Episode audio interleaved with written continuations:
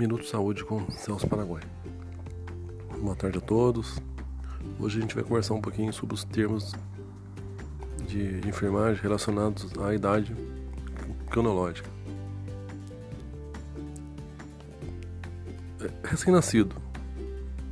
Até 28 dias podemos usar esse termo. Após o 28 dia, o termo correto seria lactente que vai até um ano e onze meses. Completou dois anos, o termo correto é criança, que permanecerá até 11 anos e 11 meses. O adolescente se inicia aos 12 anos e vai até 17 anos e 11 meses. Completando os 18 anos, o termo correto é adulto, que vai até 59 anos e 11 meses. A partir de 59 anos e 11 meses, o idoso.